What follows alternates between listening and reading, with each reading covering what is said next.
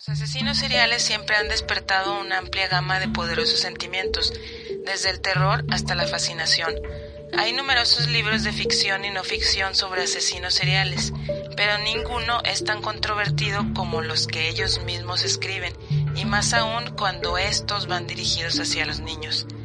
Tal es el caso de J.D. Bauer, una ambientalista declarada que ha escrito una novela infantil juvenil llamada The Trinity of Super Kids Book One Quest for Water, quien por cierto también es un asesino serial. La publicación canadiense de Providence fue la primera en publicar la historia en el 2011 sobre la conexión de Charles Kembo con la misteriosa J.D. Bauer. En 1989, Charles Kembo, también conocido como Charles Matthew Wassa, solicitó asilo a través de un programa de refugiados patrocinado por el gobierno canadiense. Kembo fue aceptado y trasladado a Vancouver, Columbia Británica, desde su nativa Malawi, donde 12 años más tarde comenzaría su oleada de asesinatos con duración de tres años. Se cree que la esposa de Kembo fue su primera víctima, en enero del 2003, Margaret Kembo había sido reportada como desaparecida. Kembo no pareció alarmado y le dijo a sus amigos y más tarde al jurado que él creía que había huido a un monasterio budista ubicado en Hong Kong. Su cuerpo nunca fue encontrado. Más tarde, ese año, Ardon Samuel fue encontrado estrangulado y castrado en un parque de Vancouver. Samuel había sido el socio comercial de Kembo. Al año siguiente, Sui Jin Ma fue encontrada metida dentro de una mochila en los lodosos remansos de Richmond, en Columbia Británica.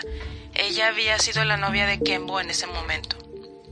Un examinador médico determinó que había sido asfixiada o ahogada antes de que su cuerpo fuera desechado. La ley finalmente comenzó a acercar a Kembo cuando en julio de 2005 el cuerpo de la hijastra de Kembo fue encontrado envuelto en bolsas de basura en Richmond, Columbia Británica. Kembo fue arrestado y acusado de los cuatro asesinatos. En el juicio, los fiscales fueron capaces de demostrar que Kembo eligió matar a la gente con la que estaba más cerca para obtener un beneficio financiero. Kembo había alterado una serie de documentos y había utilizado las identidades de sus víctimas. Parecería que asumir nuevas identidades era algo en lo que Kembo era bueno. Un juez lo llamó un asesino serial, un hombre muy peligroso, pero en el momento de su juicio y eventual encarcelamiento, Kembo también estaba trabajando en una serie de libros para niños y adolescentes bajo el supuesto nombre de J.D. Bauer. La Trinidad de los Superchicos, libro 1, La búsqueda por el agua, fue publicado el 20 de enero del 2010. El único libro de la serie discute la contaminación del agua e incluye una escena violenta de violación de uno de los personajes infantiles.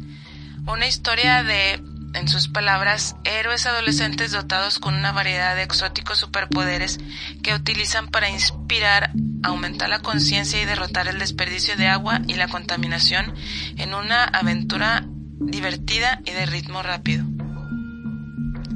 El libro se ha vendido impresionantemente bien, con todas las ganancias aparentemente yendo al Programa Mundial de Alimentos. Junto con esto, Kembo creó la identidad de Bauer, una autora que tiene una página de Facebook y que incluso ha dado entrevistas.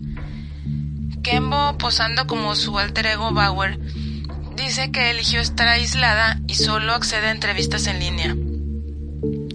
Cuando se le preguntó acerca de su extremo secretismo, ella afirmó, mi familia ha sido objeto de extorsión durante varios años. Últimamente he recibido amenazas en mi vida por parte de algunos grupos fanáticos.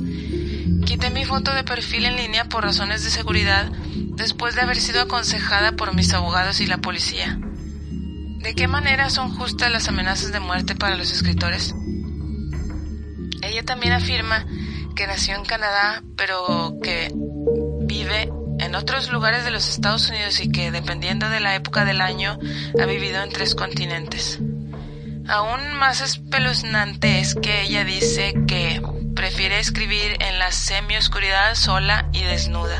Y su explicación del mensaje de su libro es bastante inquietante proviniendo de un asesino condenado. Robar a una persona de su oro es robar, pero robarles la esperanza es asesinato. No hacer nada acerca del desperdicio de agua y la contaminación es lo mismo que robarle a aquellos que todavía no han nacido la esperanza de sobrevivir. ¿Alguien dijo genocidio? A Amazon se le pidió que eliminara la serie después de que se publicara esta historia, pero nunca se doblegó ante la presión pública en este caso. El libro aparece todavía en el sitio, pero parece estar fuera de stock. La última actualización de la página de Facebook de Bauer fue en marzo del 2011, alegando que está trabajando en el segundo libro de la serie. Ese libro aún no ha sido publicado.